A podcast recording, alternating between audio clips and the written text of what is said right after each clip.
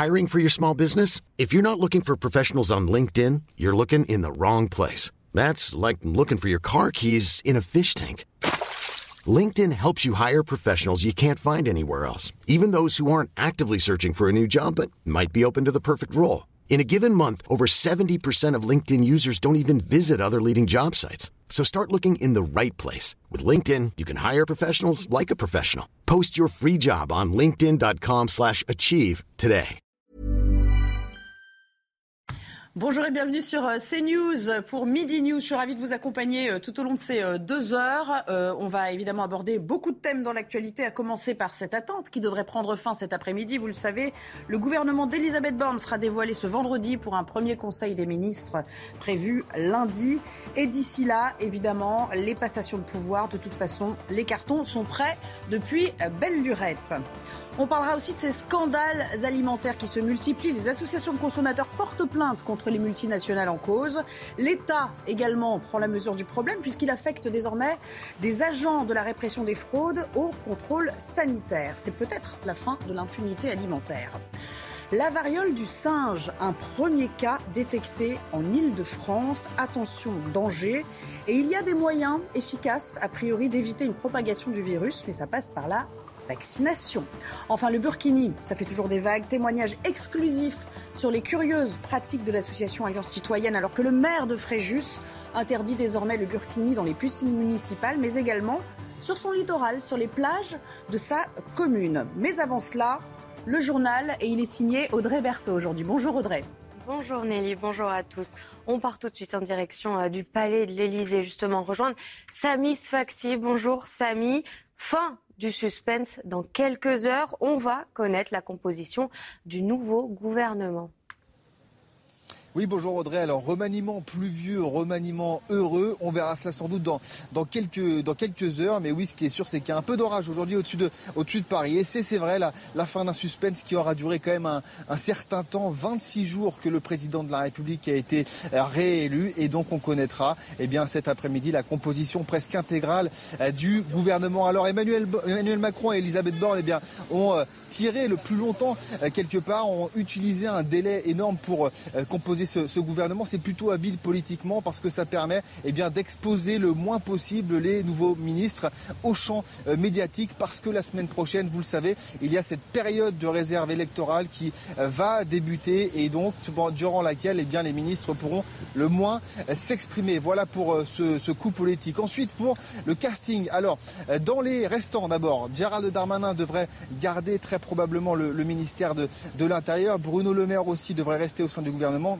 tout comme euh, Gabriel Attal. Alors pour ceux qui pourraient faire euh, leur entrée, Damien Abad, bien sûr, est pressenti au sein du gouvernement, lui qui a quitté eh bien, le groupe Les Républicains, en tout cas la présidence du groupe Les Républicains de l'Assemblée nationale. C'est une grosse prise de guerre euh, pour le chef de l'État. On parle aussi d'Olivier Grégoire qui pourrait devenir porte-parole du gouvernement. Et puis aussi Emmanuel Macron avait eh bien, en tête de récupérer un poids lourd du Parti socialiste qui était, en tout cas, qui s'était affiché en rupture avec cette alliance de gauche, cette alliance euh, NUPS. On a euh, bien sûr tous ces regards qui se tournent vers l'ancien Premier ministre Bernard Cazeneuve, mais vous savez, pour l'instant, ce ne sont que, que des suppositions. On saura ça dans, dans quelques heures. Ce sera sans doute en milieu d'après-midi, entre 15h et 16h.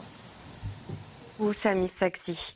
Les candidatures aux élections législatives se terminent ce soir. Les candidats ont jusqu'à 18h pour déposer leur déclaration signée. Avec cette clôture des candidatures dans les 577 circonscriptions, la campagne officielle va pouvoir démarrer le 30 mai avant le premier tour du 18 juin prochain. Et puis ce drame hier à Poglov dans le Finistère. Deux parents et leur enfant de 12 ans sont décédés emportés par une vague alors qu'ils se promenaient sur une digue. Le préfet du département se rendra sur place pour y rencontrer les pompiers et les gendarmes. Les détails avec Michael Chaillot.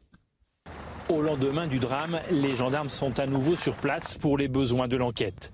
Trois morts, le bilan est très lourd, il touche toute la population de Blogov. C'est toujours dangereux. La nature rappelle toujours que, attention, on joue pas avec elle, voilà. Surtout en Bretagne. Il y a de la houle depuis mardi là. Personnellement, moi, j'y pas mis les pieds. Il est 18h40 hier soir quand les parents et leur fils de 13 ans sont emportés par une vague alors qu'ils marchaient sur cette digue à deux pas de la pointe du Raz. Les trois autres enfants de la famille restés sur le chemin côtier ont assisté impuissants à la scène. La marée était montante, de la houle avec un coefficient autour de 90, des conditions musclées. Le site n'est pas réputé dangereux, il n'y a aucune information sur place. Les gens connaissent pas le coin, hein. la côte est vraiment dangereuse. Hein. est-ce qu'il n'y aurait pas dû avoir des panneaux qui pourraient indiquer faites attention quand il y a de la houle, des choses comme ça Ça n'a jamais été mis en place, et on n'a jamais eu de problème. Avec un coefficient de 92, une mer euh, démontée, enfin démontée avec euh, la houle notamment, voilà quoi, bon, euh, les gens d'ici vont dire mais pourquoi, qu'est-ce qu'ils ont fait, pourquoi ils sont partis là-bas? Le maire et son équipe s'engagent aujourd'hui à réfléchir à la meilleure façon d'informer le public sur les dangers du littoral. 17 départements placés en vigilance orange. Un épisode orageux accompagné de phénomènes localement violents est annoncé aujourd'hui dans la journée. Plusieurs départements d'Île-de-France, vous le voyez, et du Nord sont concernés par cette vigilance. L'économie, avec l'inflation, les loyers risquent aussi d'augmenter. Plusieurs associations de locataires demandent donc un gel des loyers, une sorte de bouclier tarifaire pour le logement, une option que ne rejette pas le gouvernement. On voit cela avec Lomic Guillot. Regardez votre programme dans les meilleures conditions avec Groupe Verlaine. L'isolation de maison par l'extérieur avec aide de l'État. Groupeverlaine.com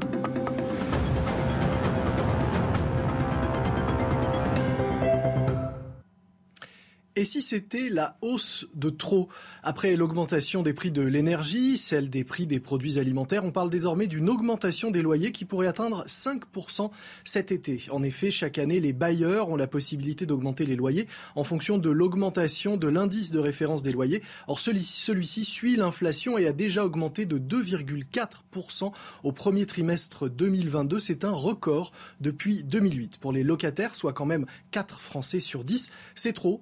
Coup, de nombreuses associations demandent le gel des loyers pour les 12 prochains mois et c'est une hypothèse qui serait euh, actuellement étudiée de près à Bercy.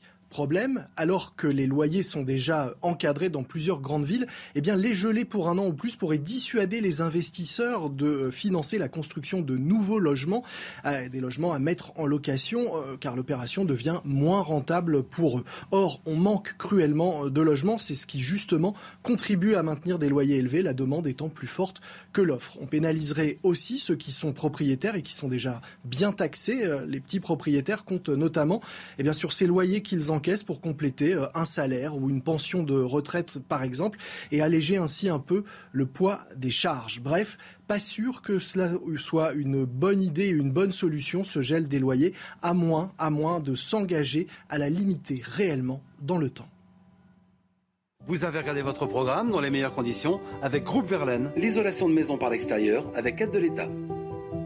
Groupeverlaine.com Merci de nous rejoindre pour euh, cette édition de, de, Midi News. Je vais vous présenter mes, mes invités pour m'accompagner tout au long de ces deux heures. Enfin, certains vont rester, d'autres euh, partiront. Frédéric Durand, qui va jouer les prolongations. Bonjour. Bonjour. Je rappelle que vous êtes directeur de la revue L'Inspiration politique. Merci d'avoir répondu à notre invitation.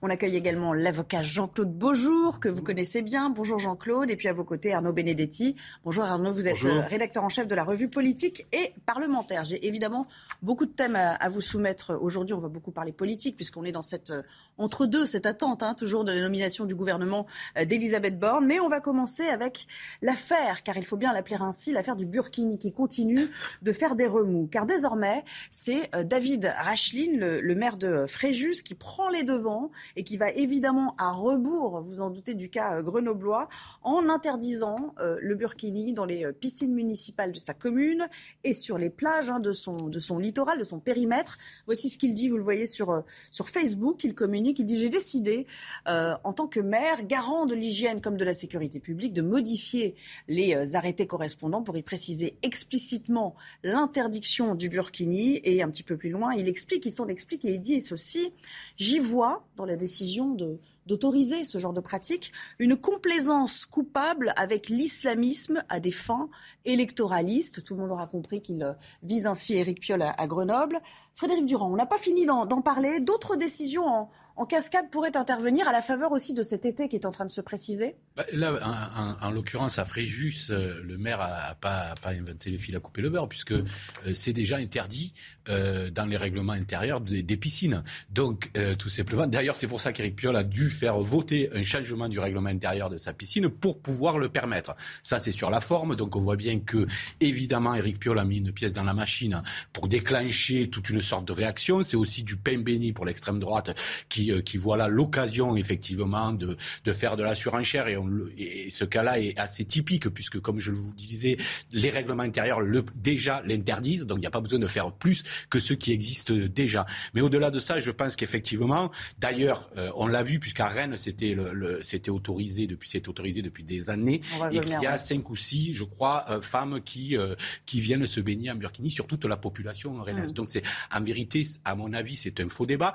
D'autant que la plupart des aujourd'hui des centaines de milliers de femmes musulmanes vont dans la piscine sans burkini, et qu'aujourd'hui qu'il est autorisé dans certains endroits, effectivement, peut-être que ça va leur mettre une pression supplémentaire et qu'elles vont être obligées de le mettre alors qu'elles ne le souhaitent pas. Donc je pense que ça ne rend service absolument à personne, ce type de polémique-là, et que c'est extrêmement démagogique de la part du maire de Grenoble. Arnaud Benedetti, euh, il faut y voir donc un coup d'éclat, euh, d'une certaine manière, de la part de, David Rachlin, qui voulait absolument euh, remettre ce sujet sur le tapis on voit bien qu'il y a une polarisation idéologique euh, entre mm. d'un côté euh, le Rassemblement national et puis euh, euh Monsieur Piolle et, les écologistes. C'est vrai que c'est la décision de Piolle, elle se comprend uniquement pour des raisons électoralistes, à mon sens, c'est-à-dire que fondamentalement, il soigne des communautarismes et c'est bien le problème aujourd'hui que pose ce type de décision parce que ce sont des décisions qui, à mon sens, sont des décisions d'accommodement avec, en effet, malgré tout, qu'on le veuille ou non, avec une expression politique de l'islam l'islam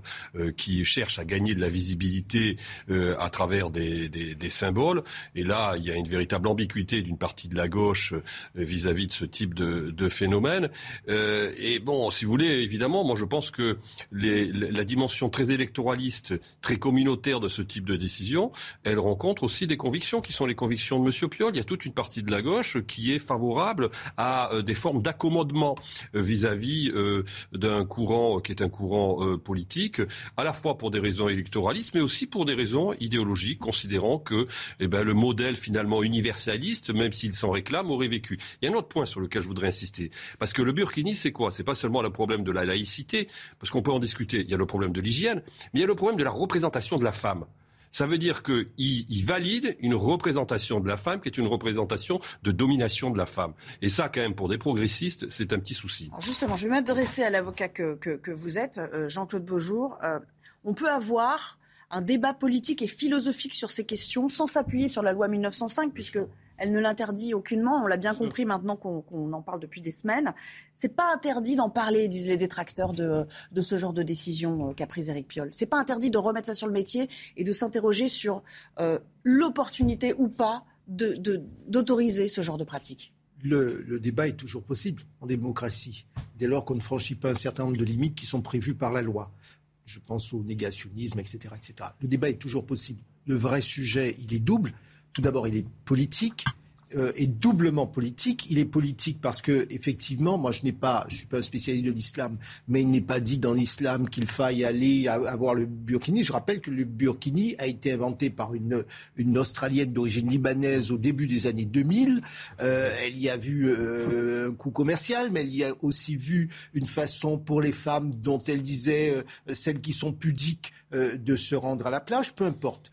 Donc euh, ça, n'est pas inscrit dans le marbre. Et puis ça ne concerne que quelques femmes parce que la grande majorité de nos concitoyennes qui sont de confession musulmane, je parle de confession volontairement, de confession musulmane, ne demandent rien à personne et ont envie qu'on leur fiche la paix. Ça c'est la première chose. Alors après, le problème que cela pose, et, effectivement il y a un problème de droit, c'est que vous allez avoir des décisions qui sont prises par des collectivités, des chefs des euh, euh partout en France dans un sens ou dans un autre, et on peut avoir une disparité de jurisprudence part des tribunaux administratifs. Donc là, peut-être qu'il faudra qu'on ait au-dessus, que peut-être qu'à un moment donné, le législateur sera bien obligé de, dire bon ben euh, il, faut fixer une règle pour qu'elle soit. Ce qui, ce qui me conduit effectivement à ma question suivante, euh, Frédéric, je sais que vous vouliez rebondir sans doute sur ce que disait Jean-Claude, mais quand même, est-ce qu'il va falloir à un moment légiférer sur ces questions ou c'est qu'Éric Ciotti veut soumettre une proposition de loi en ce sens? Oh, Je ne sais pas si les lois y feront grand chose, bien que euh, je voulais rebondir juste avant sur ce que disait Arnaud Benedetti en fait, parce qu'une grande partie de la gauche est contre.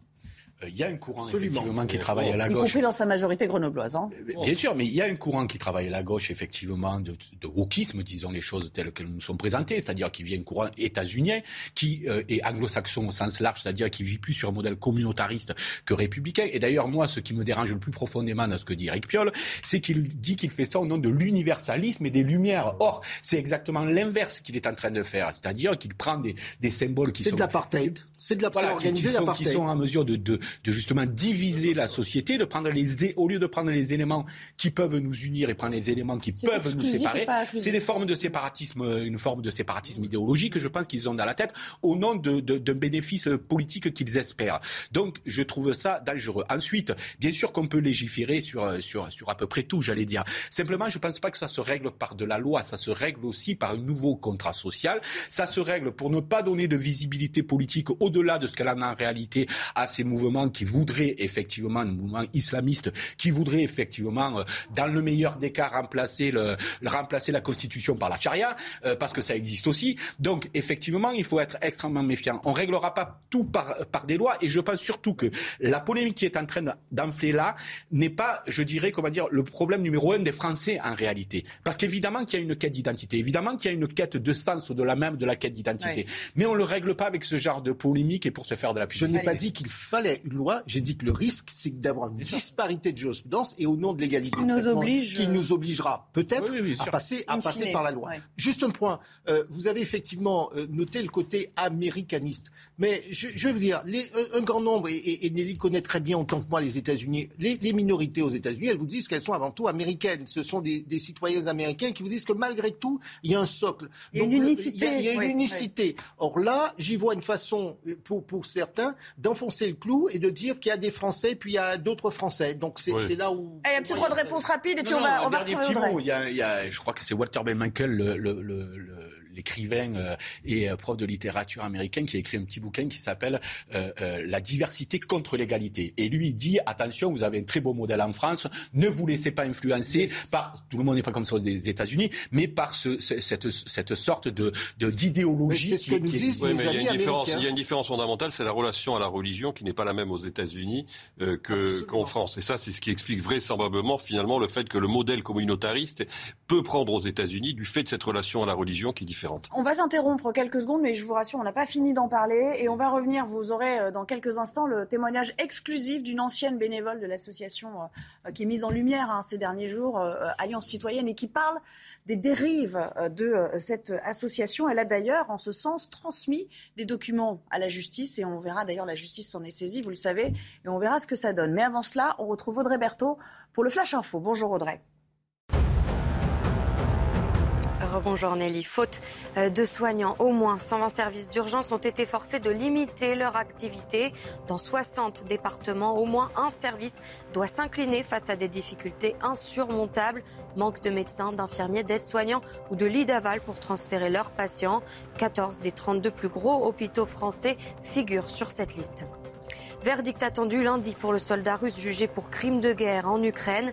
Il n'est pas coupable, a affirmé son avocat au troisième jour de procès. Il demande au juge d'acquitter son client qui s'est dit être sincèrement désolé d'avoir tué un homme de 62 ans dans le nord-est de l'Ukraine. Le pape François et Bono, le chanteur de U2, lancent un mouvement éducatif international à l'Université de Rome. Le mouvement a commencé par des projets éducatifs créés pour les enfants des zones défavorisées de Buenos Aires et s'est depuis étendu à un réseau mondial d'écoles. Merci Audrey. Je vous le disais à l'instant, on vous propose aujourd'hui un, témoignage exclusif pour CNews. Euh, c'est euh, l'association, vous savez, Allure Citoyenne qui est à l'origine du débat à Grenoble qui est visé par une enquête pour fichage illégal. notre correspondant à Lyon, Olivier Madini, a pu recueillir le témoignage d'une ancienne bénévole qui s'appelle Sarah, évidemment on a changé son prénom. Elle raconte les dérives de cette association. Elle a même donc transmis des documents à la justice et elle témoigne euh, sous couvert d'anonymat. Valérie Labonne avec donc ces images exclusives d'Olivier Madinier. Quand Sarah est entrée à Alliance citoyenne, les combats menés concernaient le logement, la propreté urbaine ou l'aide aux personnes handicapées. Mais en 2018, elle observe une dérive partisane et remarque qu'une partie de la direction souhaite orienter les combats vers la défense du Burkini, alors que la majorité des membres s'y étaient opposés. Et très vite, euh, de la piscine pour toutes, on est passé à la piscine pour les femmes voilées, quoi, ou les musulmanes. Et puis ensuite, eh ben, ils ont commencé à faire des réunions d'appart derrière notre dos, vu qu'on avait dit non. Et on a su que bah, c'était sur ces sujets-là. Et le nom euh, du groupe qu'ils avaient constitué, c'était Piscine pour euh, les femmes musulmanes. Sarah décide alors de quitter Alliance citoyenne en 2018. Avant son départ, elle tombe par hasard sur des documents où apparaissent des données concernant l'origine ethnique ou les convictions politiques et religieuses des personnes interrogées. Mais après, c'était marqué vote FN ou ne vote pas. Voilà, il y avait des données quand même, euh, voilà qui était quand même euh, sensible, que les gens euh, leur ont livré, mais qui savaient peut-être pas que c'était archivé, quoi. Un fichage qui se serait fait sans le consentement des personnes interrogées. C'est un délit puni par la loi. Sarah a transmis ses documents à la justice. Le procureur de Grenoble a ouvert ce mardi une enquête à l'encontre d'Alliance citoyenne. Arnaud, Arnaud Benedetti, c'est quand même assez édifiant. Est-ce que ça montre ici la dangerosité de ces lobbies communautaristes qui, en plus, agissent, on le voit, hein, elle le dit, cette femme, en toute discrétion, lorsqu'ils comprennent que l'affaire devient sensible, on écarte ceux qui ne vont pas dans leur sens. Oui, mais c'est très révélateur de la façon dont euh, les mouvements islamistes imprègnent la société. Nous, dans la revue politique et parlementaire, on a interviewé là très récemment Boalem Sansal, qui vit en Algérie, qui est un des plus grands profondeurs de l'islamisme et qui connaît très bien ce sujet. Et il explique fondamentalement que comment se sont développés en Algérie les mouvements islamistes euh, dans les années 70 euh, et surtout dans les années 80. Toujours par une action culturelle et sociale toujours, et là, vous voyez ce que raconte finalement euh, cette, cette dame, c'est que d'abord, qu'est-ce que sont? C'est des questions de logement social, euh, c'est des questions de propreté urbaine qui finalement permettent d'agréger autour de causes euh, dans, dans, lesquelles on peut chacun se retrouver des populations. Et ensuite, progressivement, il y a une dérive qui se fait sur le plan politique où finalement, on va tout simplement avoir des revendications qui n'ont strictement plus rien à voir avec les revendications initiales. Donc, ce qui se passe aujourd'hui en France, c'est ce qui s'est passé dans les années 80 dans des, en, Algérie ou dans d'autres, pays. C'est très intéressant parce que ça veut dire quoi? Ça veut dire que le modèle est importé. Et ça, en effet, c'est extrêmement dangereux. Donc, c'est pas quand même un phénomène qui est un phénomène heureusement majoritaire aujourd'hui, mais c'est un phénomène qui existe et il ne sert à rien de se, j'allais dire, de, de, de, de, refuser de le voir. Il faut en effet le dénoncer et le combattre. Frédéric Durand. Et après, j'aimerais aussi qu'on revienne à à Éric Piolle pour savoir s'il prend vraiment la mesure de l'onde de choc que ça provoque, s'il l'a fait à dessein, s'il y a quand même euh, une volonté de sensationnalisme au-delà de l'universalisme affiché de sa part euh, D'abord, pour euh, rebondir sur ce que disait Arnaud, c'est, c'est pas besoin d'ailleurs d'aller en Algérie, puisque prenons la ville de Trappes, par exemple, un exemple extrêmement précis, c'est la ville de Trappes, vous avez à l'époque une mairie communiste, avec des gens qui militent au plus près de terrain, etc., donc qui créent du lien social, qui sont là euh, pour, les grands frères. sur toutes les questions humanitaires, à la fois de logement, etc. Donc il y a un vrai, il y a un vrai réseau relationnel social dans les quartiers, etc.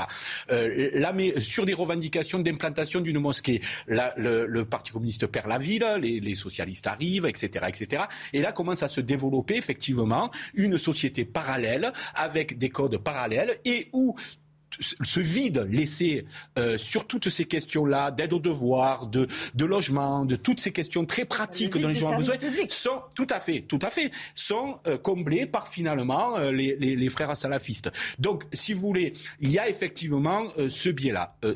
pour revenir sur votre question, et, Piol, est-ce qu'il, Monsieur, je crois que on est dans des logiques de bloc aujourd'hui, c'est-à-dire qu'on ne conçoit la politique que par une différenciation extrême. D'ailleurs, ça ressemble beaucoup à ce qu'on voit sur les réseaux sociaux vous savez, avec ces sortes de, de bulles affinitaires qui se construisent, des gens qui ne parlent plus qu'entre eux, et lorsque deux bulles affinitaires se rencontrent, elles ne, se, elles ne discutent plus, elles ne confrontent plus, elles s'invectivent, elles sont dans l'affrontement parce qu'elles sont dans l'incompréhension la plus totale l'une de l'autre. Donc, nous n'avons plus de réel débat de ce point de vue parce que c'est un affrontement face à face. Éric Piolle décide de jouer ce jeu, le jeu du clivage, mais du clivage extrême, c'est-à-dire qu'on va au bout euh, des choses et on en rajoute une couche si ça ne suffit pas pour bien se différencier. Cette logique des, blocs, je pense qu'elle dessert la démocratie. Pourquoi? Parce qu'à terme, ce sont des régimes autoritaires qui se mettent en place.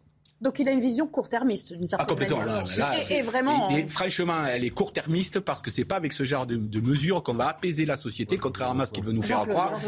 Au contraire, je pense qu'il il, met là un ferment de division plus que d'une. Et là où nous devons être particulièrement, euh, j'ai envie de dire, fermes, c'est nous autres républicains tenant d'un certain modèle de la société française, dire effectivement que nous remontons au combat, parce que je pense qu'il nous était tellement paru évident que la société fonctionnait euh, de manière correcte jusqu'à une période récente, qu'on a peut-être été, qu'on a peut-être manqué de vigilance. Et aujourd'hui, il nous appartient effectivement de reprendre le, flambeau pour aller au combat. Et, à ce type de, de démarche, je dis chiche allons devant euh, l'ensemble de nos concitoyens, parce que finalement, ces gens-là, quand je vous disais que ça ne concerne que quelques femmes, euh, en faisant beaucoup de polémiques autour d'un sujet qui est extrêmement marginal, on, a, on donne le sentiment que ça concerne une majorité, que, que c'est le peuple français ou une grande majorité qui est, qui qui est derrière. D'une certaine manière, ça sert peut-être un peu la cause aussi. Euh, oui, mais, c'est là, où nous devons être, j'ai envie de dire, aussi tacticiens et revenir et faire de la politique. Hum. Mais bon, euh, il, a, soulevé un truc intéressant. C'est les services publics dont on dit souvent qu'ils ont déserté euh, tous, les, euh, tous les quartiers. Il va peut-être falloir, à un moment donné, s'interroger aussi sur cette désertion. Oui, enfin, c'est pas seulement le manque d'investissement, parce que quand même, il faut rappeler que en matière de rénovation urbaine, beaucoup de choses ont été faites ces dernières années, et ces 30 dernières années. Il ne faut pas quand même totalement dire que l'État a été absent. il y a l'accompagnement humain. L'accompagnement humain, je suis d'accord, mais il y a des batailles culturelles qui ont été perdues. Il y a des batailles culturelles qui ont été parties depuis des, décennies, et c'est bien la, difficulté. Moi, je voudrais quand même revenir sur un point qui est important vis-à-vis de la décision du maire de, Grenoble, c'est que le préfet euh, a déféré devant le tribunal administratif euh, la décision euh, du conseil municipal.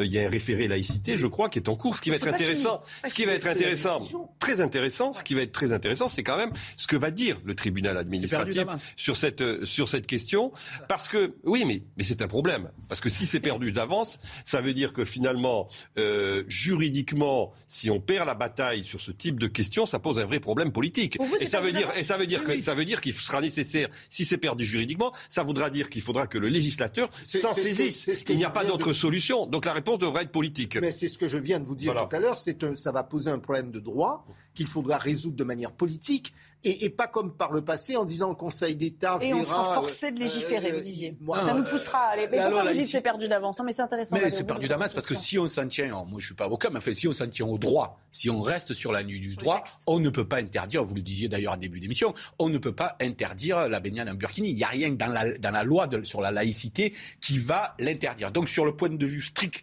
du droit, c'est perdu, sauf à changer la loi, bien entendu, ce qui n'est pas le cas euh, aujourd'hui. une piscine n'étant pas un lieu euh, public au sens comme une école ou comme une administration quelconque, donc si vous voulez, vous n'avez pas là les outils euh, nécessaire. C'est pour ça que tout ça est aussi de, de, beaucoup de provocations idéologiques et beaucoup de provocations idéologiques qui, à mon avis, sont en, en suspension au début, au-dessus des réalités des problèmes des Français. Mmh. Mais ça, ça crée ce, ce, ce, débat idéologique qui prend finalement toute la place, alors que quand vous regardez les préoccupations des Français, c'est pas de se baigner en burkini ou, ou c'est nu, dans les piscines. Hein.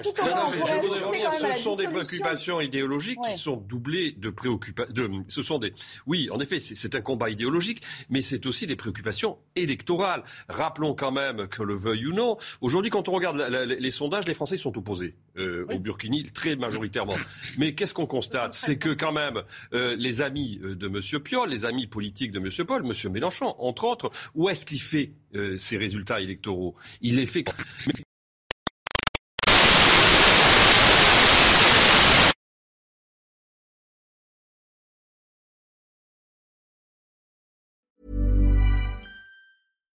When you make decisions for your company, you look for the no-brainers. And if you have a lot of mailing to do, stamps.com is the ultimate no-brainer. It streamlines your processes to make your business more efficient, which makes you less busy. Mail checks, invoices, legal documents, and everything you need to keep your business running with stamps.com.